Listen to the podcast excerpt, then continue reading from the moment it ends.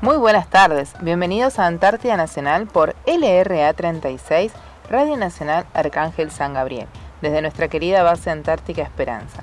Nuestra base está ubicada a los 63 grados 24 minutos de latitud sur y 56 grados 59 minutos de longitud oeste. Arrancamos nuestro programa con la dirección del Teniente Coronel Gustavo Quiroga, en compañía de Sabrina Dalís, Beatriz Costilla, en la operación técnica José Calpanchay y quien les habla, Karina Muñoz. Muy buenas tardes, chicas. Hola, Cari, muy buenas tardes a todos nuestros oyentes.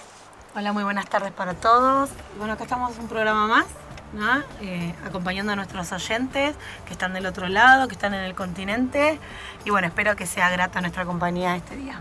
Sí, sí, ya estamos pasando el año, ¿no? Se nos está yendo. Mitad de, mitad de año, ya hoy 15 de junio. Muy rápido. Sí, sí, la verdad que lo estamos viendo pasar y cuando nos demos cuenta vamos a tener que estar volviendo a nuestro...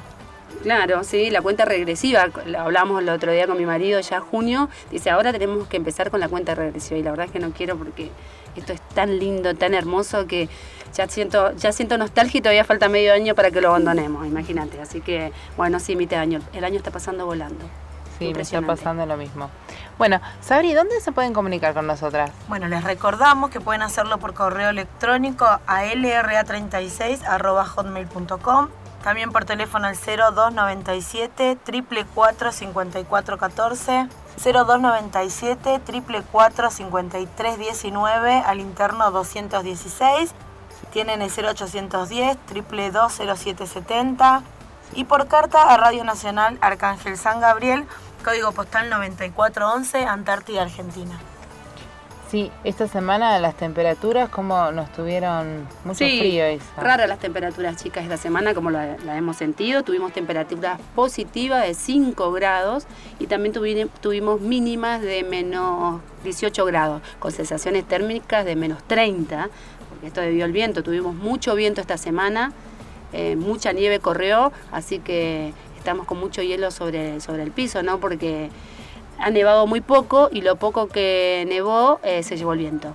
Así que bueno, todavía reclama, seguimos reclamando a mitad de año, ya próximo a entrar al invierno, la nieve, que no sé qué está pasando. Sí, no, aparte de esos grados positivos que hicieron ese día, derritieron todo lo que teníamos y después a la noche empezó a enfriar, a enfriar, a enfriar y se hizo todo hielo. Yo tuve mi primer caída del año. ¿En serio? Me caí saliendo de casa, bajé las escaleras y me fui con toda la espalda, que vine acá dolorida un poco, pero después pasó. Bueno, claro, caída completa. Contenta cuando vi todo, completa, completa fue la caída. Y sí, hasta mareada. Claro, porque viste que está el, se hace el hielo y como que nevó poquito y se cubre un poquito ese hielo y no lo ves. No, pero este era hielo, hielo, se veía solo que ah. era de noche, yo salía rápido para venir a la radio, viste que está oscuro todavía a las 8 de la Ah, sí, es verdad, porque ahora está amaneciendo. Pisé la escalera, estaba como babosa y me llamó la atención, pero entre todo eso bajé los tres escaloncitos y ahí volé y después a la salida, ¿te acordás que acá nuestro operador también casi se cae? Sí, no sé si lo, si lo habremos contado en otros programas, pero está amaneciendo nueve y media de la mañana, casi 10, y está oscureciendo 4 de la tarde, ya tenemos la, oscuridad encima, así que muy, poco muy pocas horas de, día. Se dice que después del 21 de junio es el día más largo, ¿no? Eh, el 21 de junio que es el día más largo, que Después ya empieza de nuevo eh, normal, como estábamos antes. Sí, empiezan a cortarse los minutos Claro, ese ya más tarde, ¿no? ¿Ah, Como a las 4 y Ah, pensé que yo que pensé, pensé yo que después del 21 que empieza el invierno y vamos a tener días más más eh, más ah. noche. Claro, el 21 es nuestro día más largo y después de ahí los días que siguen se va como achicando en minutitos. La noche. La noche. Ah, mira. Como que no te das cuenta, viste que vos era de día y en segundos era de noche. Bueno, ahora vas viendo como Claro, es como que tarda, tarda en anochecer, por así decirlo. Ah, mira, estaba, estaba errada entonces. Y el tema es que va a amanecer más temprano también. Bueno, pero está amaneciendo casi 10 de la mañana. Nos levantamos en oscuridad absoluta, ¿no? Sí, pero en noviembre cuando nos amanezca a las 4 de la mañana no sé lo ah. que vamos a hacer. Yo traje cortinas oscuras para eso. Así que mi casa está totalmente blindada por el sol. conoció la semana pasada, conoció las estrellas, ah, esta mujer. Yo estaba creída que no, que, no teníamos en el cielo estrellas acá, pero no, vos sabés, impresionante las estrellas, cómo se ven de acá. Pero viste que se te pierden, tenés que fijar la mirada y estar un ratito y recién ahí las ves. No, yo volví, no, yo volví ese día. Yo voy caminando y no las veo. Yo volví ese día a las una de la mañana después de las pizzas, Sabri me hizo mirar el cielo y estaba lleno de estrellas, era impresionante. Yo le decía, si hubiéramos traído un, Un telescopio. un telescopio sería impresionante cómo se ven las estrellas. Nunca había visto de la manera que se ve acá en las estrellas en el cielo. Muy el lindo. doc nos explicaba que es la Vía Láctea como en horizontal, algo así nos explicaba. ¿El doctor de la eh, hace base? unos días, sí. Y bueno, y decía que eh, ya aquí nuestra meteoróloga nos enseña, te- le enseñó cómo sacar la foto, porque viste que vos enfocás, le pones todo el zoom a la cámara y no sale, se te pierde lo que Ah. querés enfocar. Y bueno, hay una parte del obturador, no sé qué, que te enseña cómo sacar y te sale hermosa. Ah, sí, foto. claro, porque una- Hasta de la luna, cuando se ve la luna enorme acá. Claro, que queríamos sacar para, para, para subir a, a la página de Radio. Nacional para que ellos vean de la manera que nosotros vemos el cielo, pero no se vamos puede. a probar, vamos a Sí, probar, se puede, sí, porque después en la compu vos le das más zoom y dice que sale Sí, es impresionante, la verdad que una muy linda vista para compartir. Una muy linda vista para compartir. Así que bueno, eh, volvemos a reclamar la nieve, así que quien, si nuestros oyentes nos están escuchando y conocen a alguien, una- Alguien que conozca la nieve y a quién Sí. pedírsela. Sí, tal cual. En algún momento tiene que, que nevar. Pero bueno, le estaremos contando a medida que pase el tiempo cómo nos va a tratar, cómo nos ta- estará tratando el invierno, ¿no? Bueno, también esta semana estuvimos con un torneo que realizó el- la gente de la base, el torneo Ejército Argentino, que consistió en la participación de todos los integrantes de la base, dividido en dos equipos, el equipo A y el equipo E, en distintas disciplinas. Sí, sí, estuvieron jugando al fútbol, al básquet, al fútbol tenis. Todo eso lo hicieron en, en el hangar, se llama. Sí, hay un edificio acá que tiene la base, que, que es el hangar donde están eh, los... Donde se guardan los vehículos. Ahí está. El snowcat y las motos de nieve, Claro. todo se guarda ahí por del frío. Entonces, como era la tardecita, Es porque como se hacía post mediodía. ¿no? Sí, como Claro. un tinglado, ¿no? Como un- también, como un Sí, sí, tinglado, sí. se retiraron los vehículos y se puso acá Sí, está. se hacía post mediodía el torneo, así se retiraban los vehículos, se pone la alfombra de césped sintético y se jugaba un deporte y después ya se vuelven a guardar todos los vehículos, se guarda la alfombra. Bueno, esta es una pregunta que nos hacían a principio de año, ¿no? Si se podía jugar al fútbol en, en la Antártida. Y si se puede de esta manera. Claro, sí, lo tenemos que hacer en un lugar cerrado, porque aparte está muy cerca de las pingüinelas también, porque acá están repartidas por varios lugares las pingüinelas, así que... Eso, eso fue con respecto a- al, al, al exterior, ¿no? Estos deportes. Sí, Y también fueron, también tuvimos otro tipo de... sí de- después eh, de las otras disciplinas que se hicieron fue metegol, pool, estuvieron jugando las cartas al uno, jugaron al Shenga y al ping-pong. Exacto, sí. Así que de eso hubo un ganador que fue el equipo A. Sí, sí, el, el equipo, equipo A, ganó, ganó varias disciplinas, el B ganó dos nada más o tres, Ah. y el A se llevó todas las demás. Sí, se entregó una copa de madera que creo que sí, la, la hizo el carpintero de la base, una muy linda copa de madera para, para el equipo A. Así que bueno, fue una semana de entretenimiento como para dispersarse un poco. Nuestros maridos se tuvieron entretenidos. Sí. Y nosotros también haciendo hinchada. Sí. No, yo también, después del día ese del fútbol, cuando ni bien arrancó el torneo, volvió todo hecho, parece que molido. Muy dolorido. Sí, él se mató, pobre, para competitivo y el resultado, ¿viste? Ah, Entonces quería masajes, quería reposo, de todo pedía. ay, sí. Bueno, se entregaron, se entregaron los premios. Sí, los entregaron el día de las pizzas. Así es. El día de las pizzas se entregó los premios y bueno, Previo a la cena de pizzas, entregaron los premios con los certificados también. Sí, sí, muy lindo, muy lindo. La verdad que es un, es, un- es, es como para entretenerse y, y fomentar también eh, eh, la camaradería, el compañerismo. Aparte, hay, hu- hu- hubieron algunas almas competidoras, pero Sí. el fin era eso, ¿no? El compartir. y Sí, sí, pero siempre tenés el, el competitivo del grupo. Lo bueno es que, bueno, no hubo heridos. En el no, fútbol, no, viste eso que hay están- que, hay que cuidarse mucho acá porque cualquier lesión puede ser Y por casa contraproducente. no hubo diplomas. no te- pero tu marido ganó, estuvo en el equipo A. Eh, fue a, a recibir cuatro diplomas con otros chicos, obviamente, y no se trajo ningún diploma. Y vos que, y vos que te gusta tan, guardar todo ese tipo de cosas. cosas. Iba y le decía, traete un diploma, volvía sin diploma. Cuando lo llamaban de nuevo, traete otro diploma. Sí, sí, lo vi jugar al Voy a falsificar un diploma, pero me voy a ir con un diploma. Sí, sí, lo vimos cuando al ping-pong a tu marido que, que, fue ganador. Así bueno, y anduvo tanto él con sus deportes y todo. Yo la verdad no fui a ninguno a verlo. Pero después le dije, me sacás a pasear. Así que salí a pasear por la base, anduvimos de novio y conocí una parte que es la caleta, ¿no? Frente al Monte Flora y a otro monte que está al lado. Claro, a eh. un glaciar. Y hermoso lugar, hermoso lugar para ir y, llevamos una viandita, comimos, estaba todo el, agua congelada. De la bahía. Lo que no vi son los pingüinos, no sé dónde se metieron. Bueno, esta semana, esta semana por el tiempo, por el viento y hubo días que hizo mucho frío, no, hemos visto ningún tipo de pingüino. dónde andarán. Y, Bueno, eso es lo que decíamos hoy, pero estarán en las... Sí, sí, lo que pasa es que cuando hay hielo se quedan en las pingüineras, me parece, porque van, comen y vuelven a la pingüinera, que es su refugio. Hermoso lugar, hermoso lugar ese. Sí. Después también tuvimos acto en la escuela, chicas. Y sí, el lunes, el lunes fue 10 de junio. Sí, ¿no? Ahí sí. Sabrina vas a contar un poquito. para contarles un poquito, eh, se conmemora el día de la afirmación de los derechos argentinos sobre las Malvinas, islas y sector antártico argentino el 10 de junio este se conmemoraron 190 años.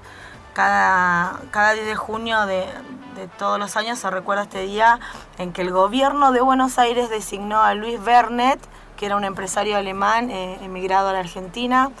Lo pusieron como gobernador que estaba trabajando en la colonización de Puerto Soledad. Este efectivo ejercicio eh, fue interrumpido cuando el 3 de enero de 1833 fuerzas británicas ocuparon las Islas Malvinas, expulsaron a la población y a las autoridades que estaban allí, que eran argentinas. Eh, las reemplazaron por otras de origen británico. Después, en 1939, la Junta de Recuperación de las Islas Malvinas, mediante un concurso, seleccionó la mejor composición poético-musical.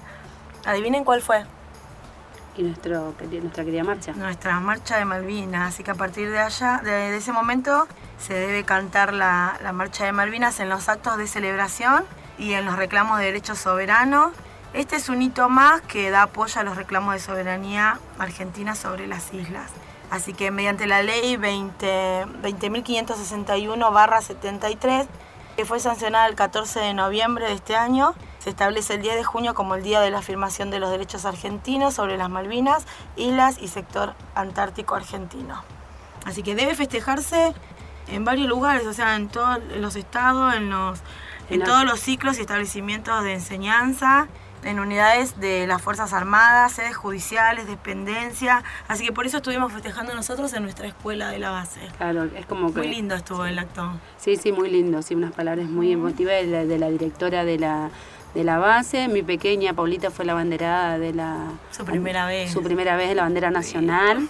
Así que, bueno, todo acto acá siempre es emotivo, ¿no? Y uno recuerda todas estas fechas tan importantes que quizás en el continente pasan de largo y son tan importantes. Antes, ah, no me acuerdo en, en años anteriores, el 10 de junio era feriado. O sea, no me acuerdo hace cuánto que dejó de serlo. Siempre me acuerdo el 10 de junio, Día de la Soberanía Nacional, sobre las Islas Malvinas e Islas del Atlántico Sur y era feriado esta época, me acuerdo patente, así que no me acuerdo en qué año dejó de ser, en qué año dejó de ser em, feriado este día. Y pasó creo que a noviembre, si no me equivoco, ¿no? El 10 de noviembre, no, recuerdo ahora si, si es esa fecha. Sí, sí, hay un día en noviembre, pero era feriado a todo. Pero está bueno esto de cantar la marcha Malvinas en todos los establecimientos ¿no? del, del Estado. No, aparte recordarlo el día que, que es efectivamente, ¿no? Tal cual, tal cual. Sí, aprendemos un montón de cosas nuevas en la escuela. Sí, acá, acá. aprendemos un montón de, cosas. Participar con nuestros hijos y escuchar y ver lo que a veces actúan, representan. nos sirve, nos recuerda por ahí lo que no nos acordamos de cuando nos enseñaban en, la primaria. Claro, claro. Y ellos, y ellos también lo viven y lo sienten, ¿no? Porque te vuelvo a decir, allá como que pasa desapercibido un montón de fechas como estas tan importantes. ¿No te das cuenta como que hasta eh, eh, cuando cantamos el himno y la marcha se escucha con, como con sentimiento acá? Sí, tal cual. Bueno, mi pequeña que está en primer grado aprendió ahora la marcha Malvinas. El mío también. Está el himno. pero lo aprendió ahora. Sí, el, claro, por eso te estoy diciendo como que... Claro, no le dan esa esa importancia para mí, ¿no? bueno, ojalá que cuando vuelvan ellos transmitan la importancia de la soberanía de nuestro país sobre territorios todas nuestros. cosas, todas estas cosas que están aprendiendo acá también, ¿no? Claro, sí, sí, que hagan historia ellos allá cuando vuelvan a sus comunidades, ¿no?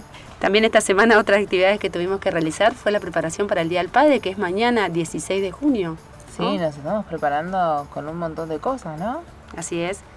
Eh, vos que sos, Sabri, que es la encargada de, de bienestar de la Organizadora base, de eventos. organizadora de eventos. Sí, estamos participando todas en realidad, mamás, eh, todas las mujeres. Y eh, algo muy lindo va a quedar, ¿eh? Se lo Sí. vamos a contar el próximo programa, pero sí, algo muy... Hay, hay, hay una parte emotiva para los padres y otra parte divertida porque vamos a jugar y lo que siempre hacemos acá, los premios. Así que bueno, eh, lo que me pareció raro es que vi a muchos papás y otros que no son papás.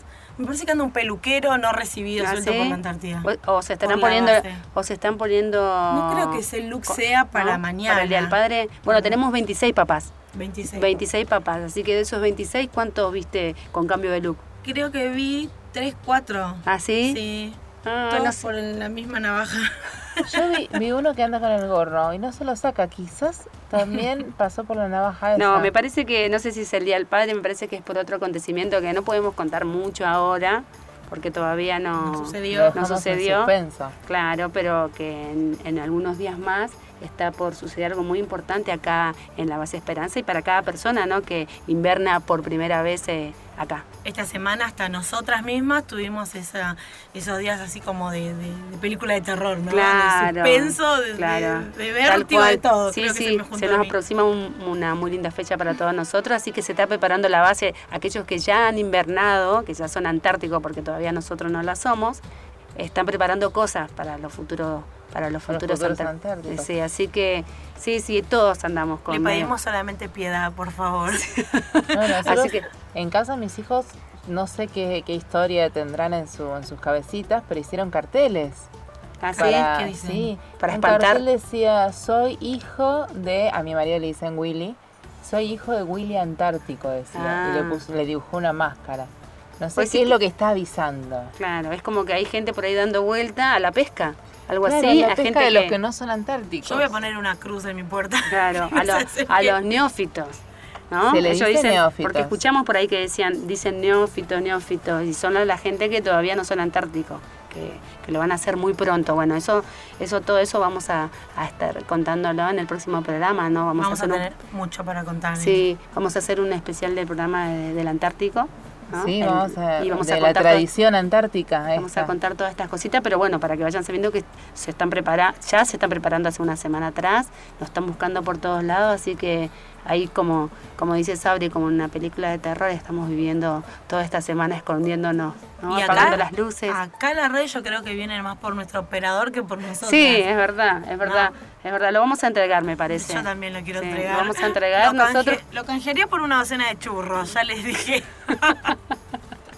Sí, Así ¿no? que- y tenemos que ver también porque tenemos muchas historias y, y audios también. Así que vamos, va a ser un Fotos. sábado divertido el próximo sí, sábado. Vamos a armar un programa Sí, con sí. todo lo que pasó acá, eh, con fotos, de Sí, porque ya- audios y El próximo sábado es 20 22. Ah, y ya pasó, porque el 21 de junio es el día importante que estábamos comentando, así que vamos a tener todas estas noticias de, de por qué el 21 es tan importante, por qué se prepara todo esto, ¿no? Que es Sí. todo muy lindo, junto con lo del Día del Padre, que también vamos a... sí sobrevivimos. Así que a Ajá. prepararse, visitar la página de Radio Nacional porque van a, van a tener un montón de fotos para y cosas interesantes. caerse Para- de la risa. Mm. Así que bueno, en unos momentos más continuamos con Antártida Nacional.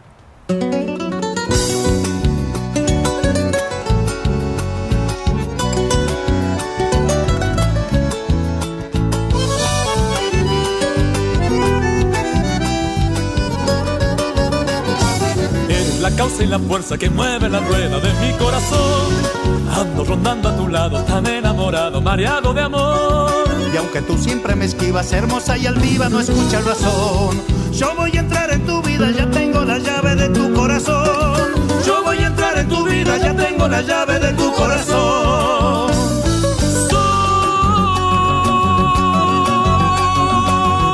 Soy el ladrón de tu amor. Lo prohibido me atrapa Sé que me juegas por vos y de a poquito robaré tu corazón. Porque será, cariño mío, que cuando cruzas mi camino hago contrato con la línea de tu amor?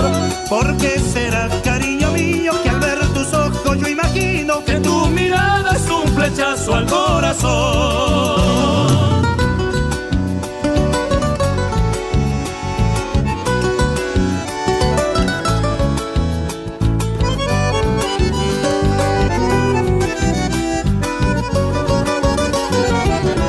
Causa y la fuerza que mueve la rueda de mi corazón. Ando rondando a tu lado, tan enamorado, mareado de amor. Y aunque tú siempre me esquivas, hermosa y altiva, no escuchas razón.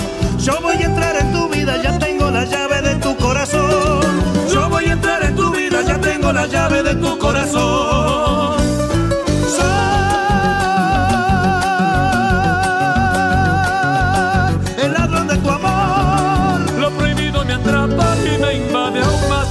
Tentación.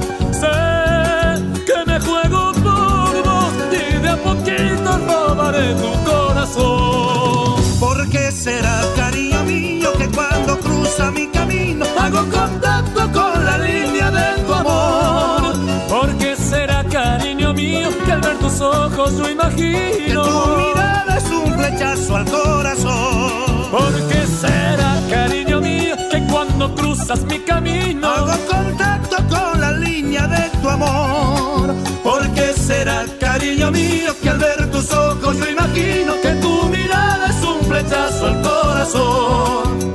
Que tu mirada es un flechazo al corazón.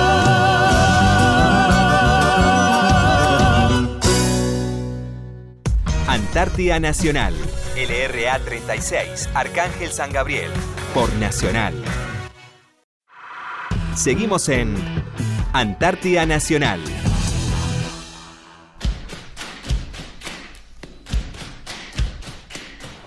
Continuamos en Antártida Nacional por LRA 36, Radio Nacional Arcángel San Gabriel.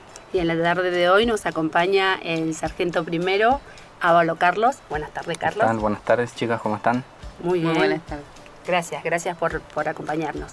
Eh, Carlos, ¿nos puedes contar un poquito cuál es tu función eh, acá en la base Esperanza? Mm, Bueno, mi función eh, principal es eh, mantener, instalar y operar eh, todo el sistema de comunicaciones. Soy el encargado del Centro de Comunicaciones de la base Antártica Esperanza.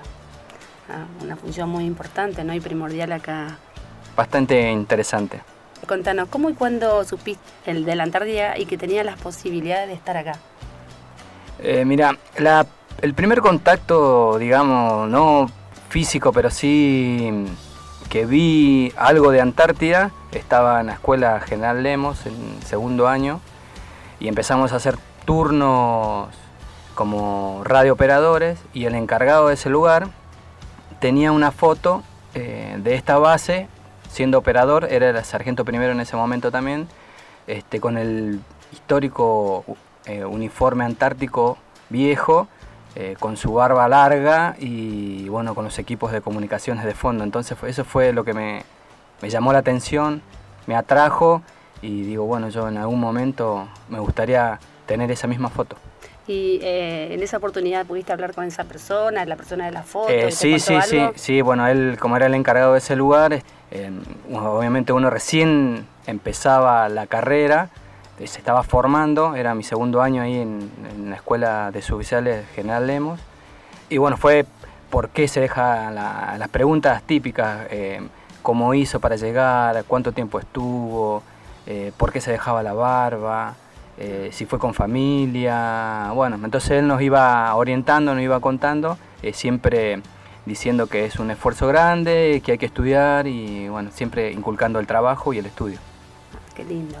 ¿Qué sentiste la primera vez que llegaste y pisaste el continente antártico? Pis- eh, pisar acá Esperanza, eh, bueno, el primer contacto fue como casi la mayoría a través de Marambio, ¿no? Mm, lo vi grande, no, no- no tenía dimensión porque uno, bueno, viene en el Hércules, en el C-130, no tiene mucha, el lugar donde me senté no, no podía ver hacia afuera. Cuando bajé del Hércules, bueno, lo vi grande, vi como una ciudad. Cuando llegué acá a Esperanza, bueno, de ahí vinimos en helicóptero y cuando llegué acá a Esperanza, los pilotos hicieron un vuelo antes de, aterrizar en el helipuerto. Vi esa inmensidad blanca, tres casitas nara- vi tres cositas naranja abajo y bueno, me sentí muy chiquito en este continente. Me sentí algo que somos, me sentí insignificante en, en la inmensidad blanca de- del continente. Eh, ¿Esta es tu primera vez o, has tenido otra oportunidad de venir acá a la Antártida? Mm, mira, gracias a Dios, esta es mi tercera campaña.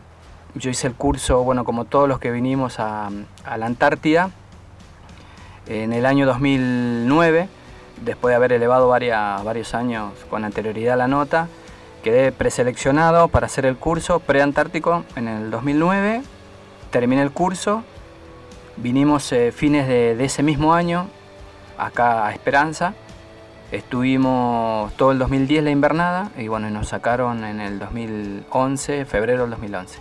Después tuve mm, la suerte de volver de nuevo a este lugar en el año 2017. Si bien yo seguía insistiendo con, venir a la Antártida, porque bueno, es algo que, que cuando uno viene acá y le gusta, bueno, algún tarde o eh, temprano vuelve otra vez de nuevo a la Antártida. Eh, me llamaron, yo no estaba en Argentina, estaba en esos momentos en, cumpliendo una misión de paz. Recibí el llamado telefónico, necesitaban un, un radiooperador entonces le, le dije que por favor me den 24 horas para preguntar a la familia. La familia aceptó, dijo que sí, que era la última vez que venía solo, así que dije que sí y bueno, en el 2017 por suerte vine por segunda vez.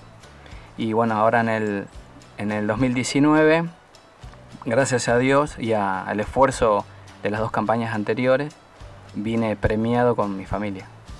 Así que estoy invernando con familia, con mi señora y con mis dos nenas ah, quisiste mostrarle esta inmensidad a tu familia. Sí, porque la familia siempre tiene ese... Eh, eh, como a todo militar, cuando se va alguna, a cumplir alguna misión a cualquier lado, ya sea una misión de paz o va a un escudo norte o viene a la Antártida, eh, siempre le cuenta a la familia, le muestra fotos, le dice cómo es, pero uno no, no toma dimensión hasta que está en el lugar. Cuando uno está en el lugar, pisa, siente, ve, sufre, disfruta, recién se da cuenta en el lugar que está. Claro, quisiste, transmitirle todo eso a tu familia. Exactamente, yo quise que mis niñas y mi señora vea cómo se hace agua, eh, cómo cuidamos la electricidad, cómo eh, reciclamos la basura, que es una comunidad chiquita, que tenemos que estar todos muy unidos, donde uno siente que el de al lado afloja, estamos nosotros para, para darle el hombro y, y sacarlo adelante. ¿Y la familia cómo tomó esta noticia de, de venir a la Antártida? Yo creo que bien, por eso están acá.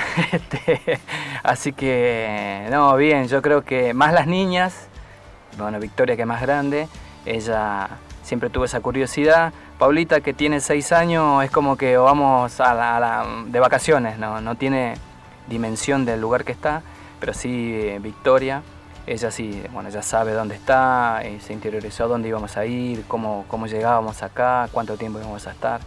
Así que bueno. Bueno, felices están. Exactamente, muy felices.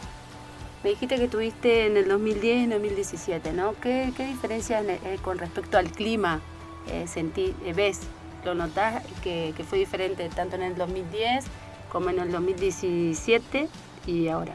Lo que yo veo, por ejemplo, bueno, ahora en 2019 no veo tanta nieve como si la he vivido en el 17 no hace mucho tiempo atrás. A esta altura había mucha nieve, mucha cantidad de nieve. Una diferencia grande que noté desde ahora, del 2019 al 2010, es la cantidad de hielo que se, de los glaciares que se derriten. Lo veo más chico al glaciar. Eh, sí veo mucha fauna, este año vi mucha cantidad de pingüinos a diferencia de lo que fue en el 2010. Eh, una población de pingüinos, este, cuando, cuando llegamos era impresionante la cantidad de pingüineras. Por un lado, me imagino que eh, la fauna está creciendo, pero bueno, lo que son los glaciares vienen retrocediendo con un avance importante en el 2010 llovía porque eh, cuentan, ¿no? Que antes no llovía, ahora, ahora llueve. No, en el 2010 no tuvimos lluvia, sí en el 2017 me sorprendió mucho, tuvimos lluvias unas 3, 4 veces, en diferentes momentos, entre noviembre y febrero, sí eh, llovió. Ah. Eh, ¿podrías, ¿Podrías contarme cómo es un día de, un día de tu trabajo? Sí, me levanto, me levanto alrededor de las 7 de la mañana, un poquito antes, preparo el desayuno, eh, levanto a las chicas, desayunamos todos juntos, De ahí arranca mi mañana, como todos acá la, en la base, en una reunión general para organizar el trabajo, las actividades. De ahí voy a mi puesto de trabajo, realizo todos los controles que tengo que realizar. Una vez que finalizo con esa actividad, si hay algo importante, por ejemplo, no sé, hay alguien que se quedó sin televisión o sin teléfono, o hay un problema de internet, bueno, nosotros en, la sección comunicaciones eh, somos tres, eh, quien me acompaña es el sargento Delgado, que es de mi misma especialidad, y también estoy trabajando con el sargento Ayudante Vallejo, que es de la parte informática. Los tres este, eh, llevamos adelante lo que es las comunicaciones. Si hay algo para hacer, salimos los tres a hacer esa actividad. Este, y si no, bueno, en trabajos generalizados de, la base, bueno, ahí estamos todos en acomodar un galpón, por ahí acompañar a los muchachos que hacen agua, o si hay un, se congela un caño, bueno, ahí estamos para, para colaborar, para ayudar a, en picar, en sacar piedra, en traer caño, en, esas cosas comunes que tiene la base. Eh, hablaste recién de, internet, de teléfono, de televisión. ¿Con qué medios de comunicación cuenta? Y la base, hoy gracias a Dios, eh, mira, el año pasado trajeron el 4G, que fue un avance importante para nosotros.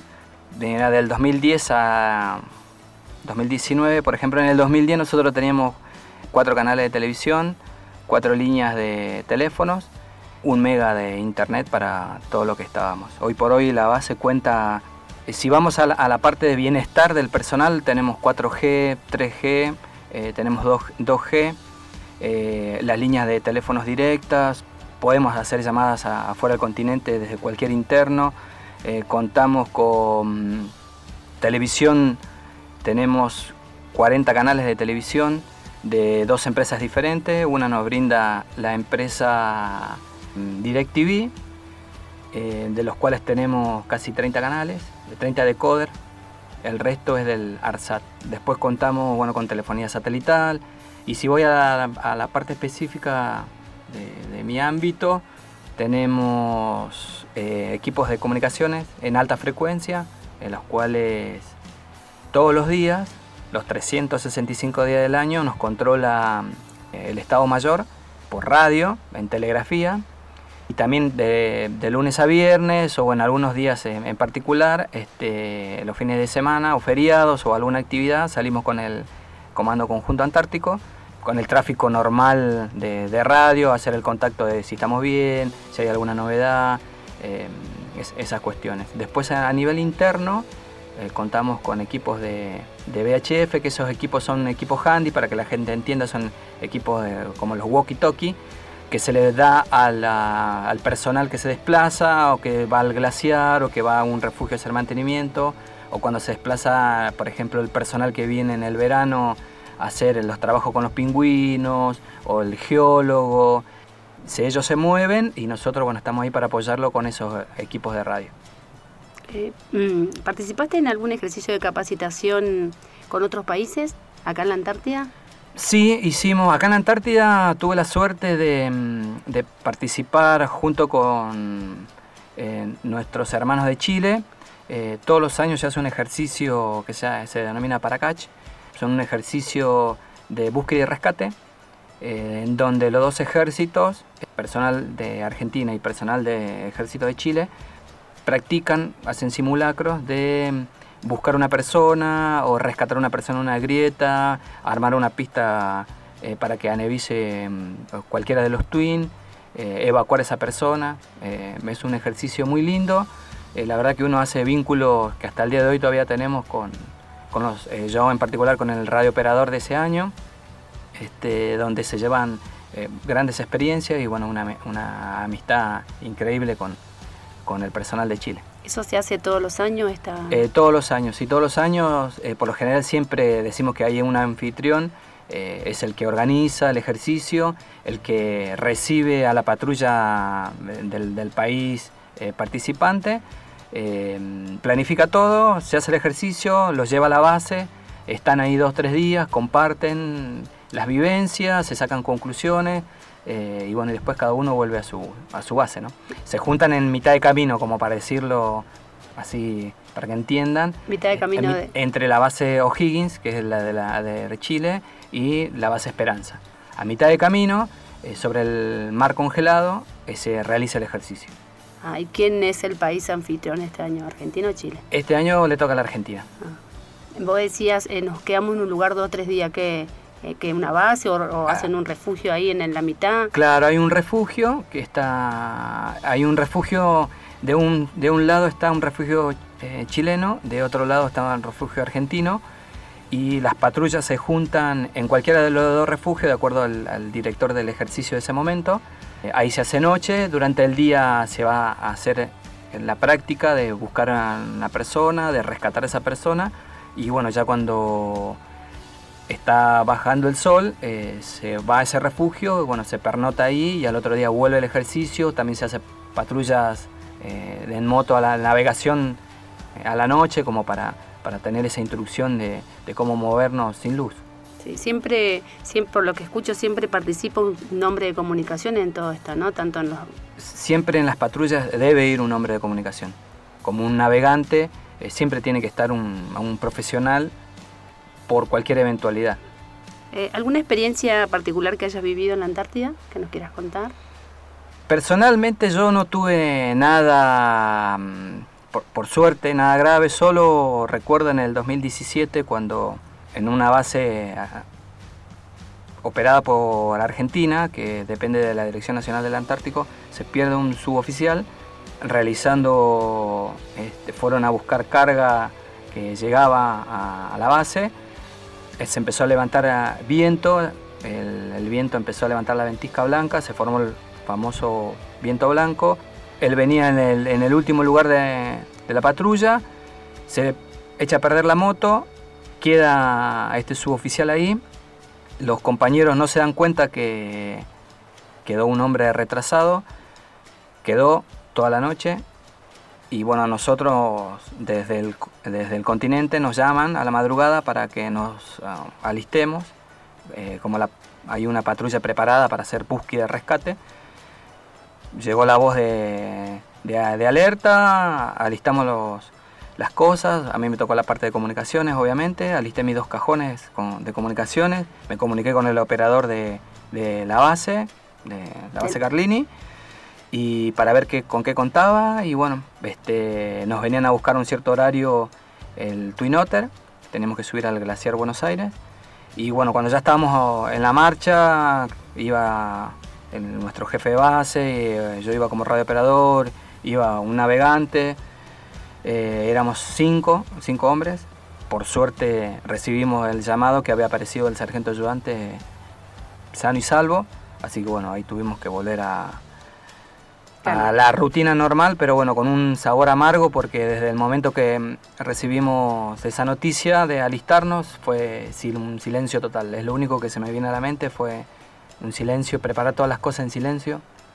Bueno, fue algo no grato. Claro, pero después que alivio, el, el, sabor amargo del momento, pero después el alivio de saber que lo encontraron con vida. Exactamente, que gracias a la capacitación que tuvo este suboficial, pudo pasar toda la noche sin ningún tipo de en la interperie, sin ningún tipo de nada, pero bueno, estaba muy bien preparado físicamente, mentalmente y pasó la noche, se quedó, sé que se quedó eh, hablado, tuve la oportunidad de hablar con él nunca se quedó quieto, siempre estuvo en movimiento, siempre pensando en cosas positivas, moviéndose, moviéndose, hasta que vio luz, bajó por suerte para un poco el viento y bueno, pudo volver solo a la base.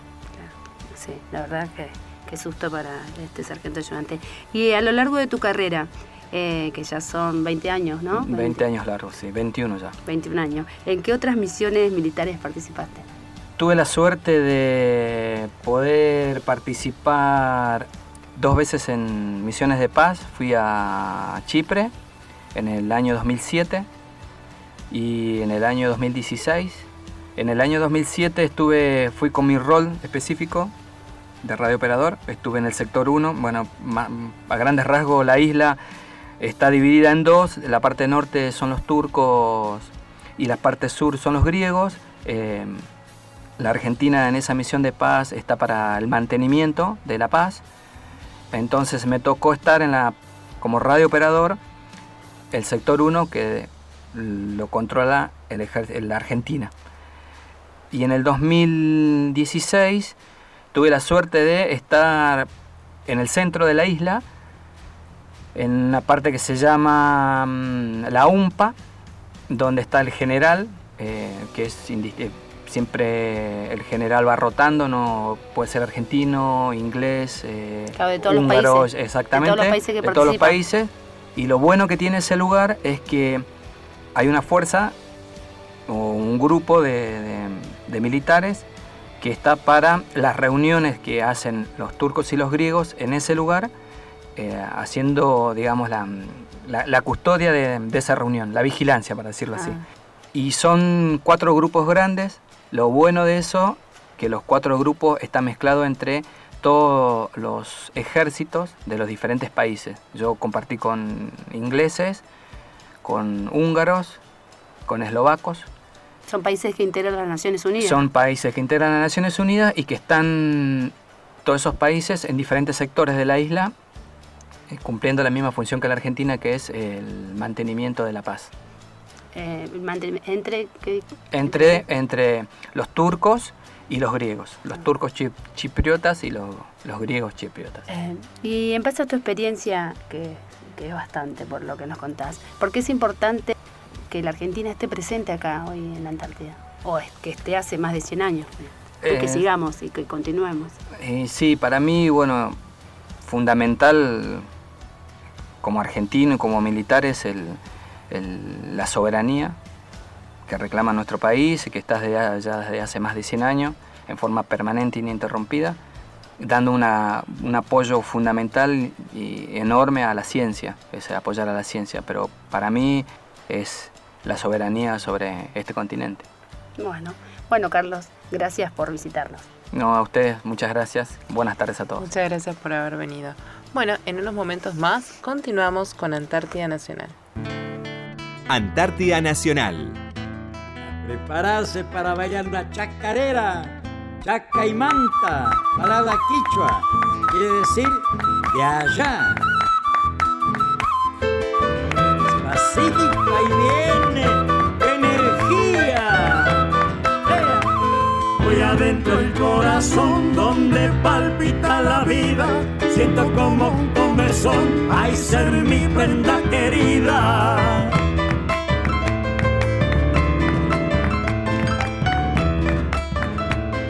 Cuando pase por su rancho muy cerca a la madrugada, machadito con aloja le cantar una vidala.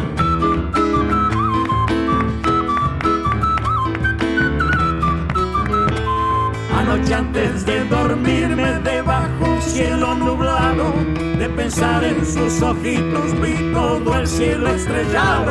Chaca y manda, de soy, me traído esta chacarera bailarla alguna vez, pero no una vez cualquiera. Y va la segundita, la bailar a tu suegra. No te olvides que es la mamá de tu mujer, ¿eh? ¡Qué linda mi suegra!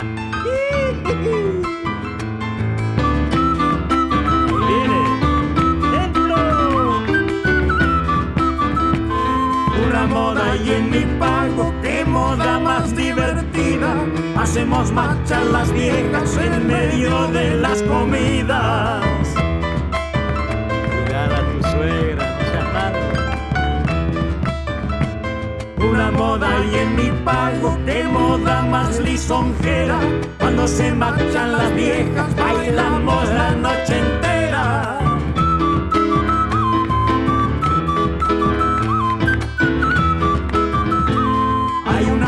La más linda de las modas de mi pago. Quien la quiera conocer, que viva un tiempo en Santiago. Chaca y mata de soy, he traído esta chacarera para bailarla alguna vez, pero no una vez cualquiera. ¡Y a mi suegra! Antártida Nacional. Continuamos en Antártida Nacional y bueno, y conociendo más de nuestra Antártida, vamos a contarles de algunas bases argentinas.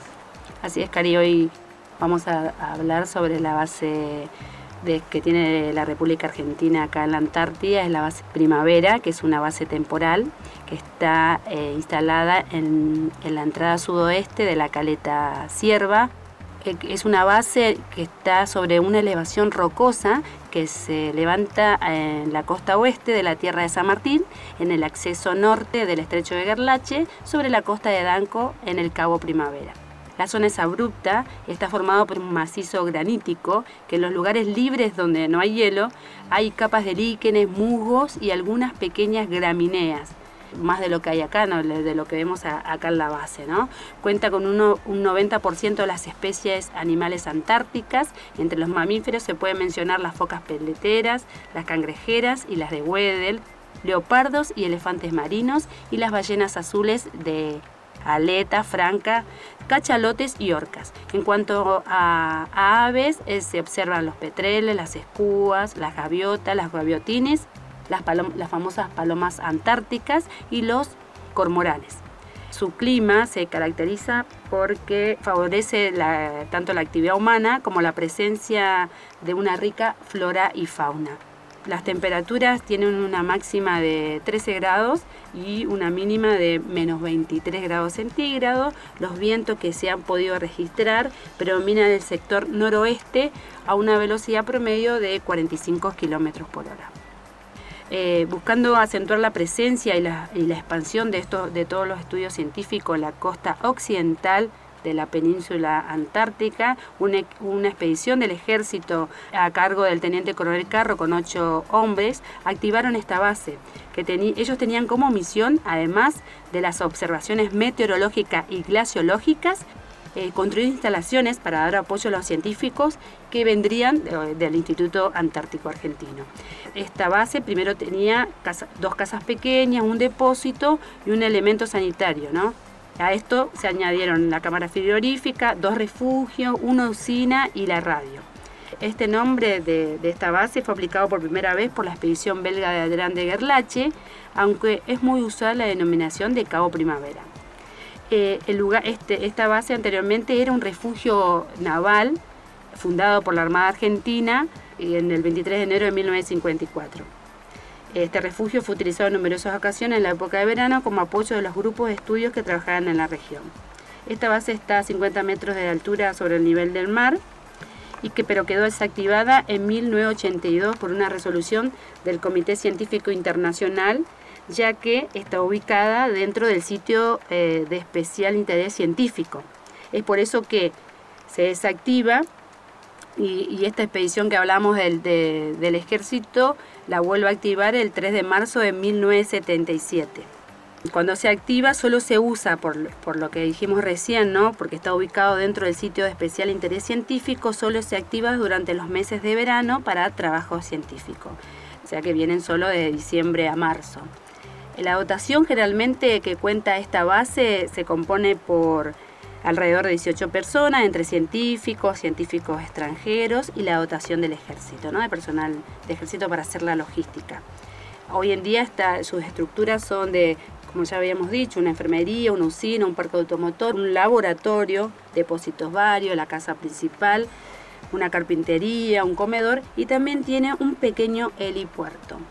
Eh, las, las actividades que se desarrollan son de logística y de, y de mantenimiento de la base y refugios, apoyo a la actividad científica, el mantenimiento de la capacidad de búsqueda, salvamento y rescate, apoyo sanitario de comunicación y meteorológico de las expediciones de las bases de los buques y aeronaves nacionales y extranjeras.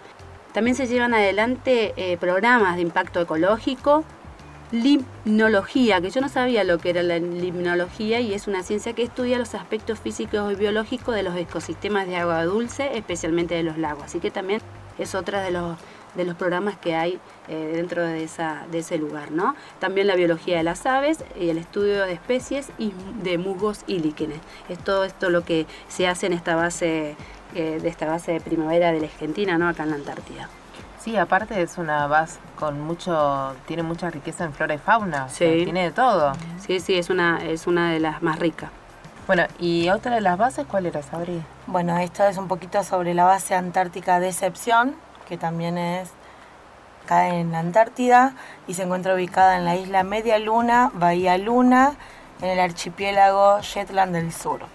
La construcción de esta base comenzó a fines de 1947 y fue inaugurada por la Armada Argentina el 25 de enero de 1948. Recibió el nombre de Destacamento Naval de Excepción. Algunas fuentes también lo citan con el nombre de Destacamento Naval Primero de Mayo.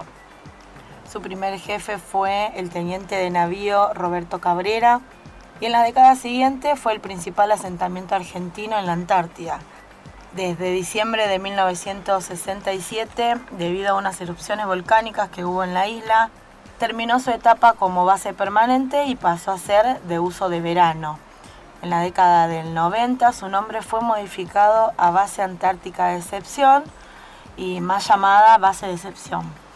En la base funcionó desde el principio un observatorio meteorológico, agregándose en 1950 un sismógrafo y en el 51 una estación ionosférica. La investigación actual es principalmente geológica y vulcanológica. Esta base cuenta con ocho edificios, algunos de los cuales fueron diseñados por piroclastos.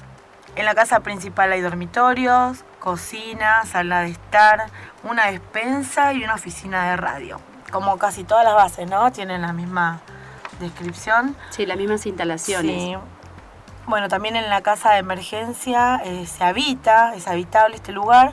Otros edificios que posee la base de excepción son el Observatorio Volcanológico y la Casa de Botes.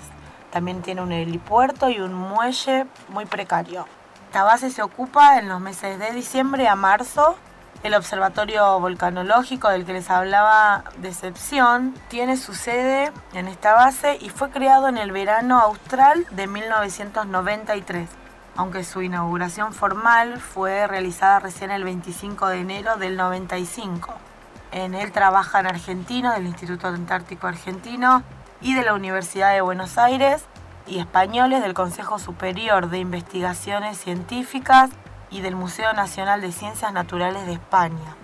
El observatorio realiza de diciembre a marzo el monitoreo sísmico y también el seguimiento de la composición química de los gases fumarológicos, junto con estudios de gravimetría, magnotematría y controles termométricos de fumarolas y suelos calientes. Así que esa es un poquito la descripción de la base antártica de excepción. Claro.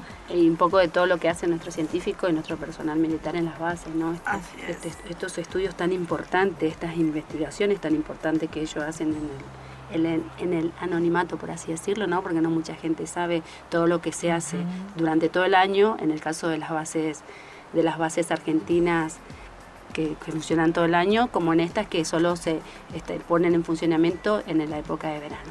Sí, conociéndolas a las dos, una tiene mucho de flora y fauna y la otra todo lo que es eh, volcanes y, Sí. y las cenizas y todo eso que también hay que ir investigando de lo que tira el volcán.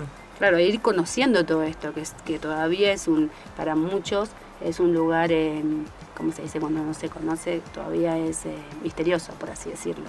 Sí, bueno, como nos pasó a nosotras. Y no solo trabajan científicos argentinos, sino también de varios países del mundo. Y sí, porque esto sucede cuando hay países que no tienen bases cercanas a lugares. Es, es un convenio que se hace con otros países para que ellos también puedan investigar un poco todo lo que pasa en la Antártida, ¿no? Lo que sucede.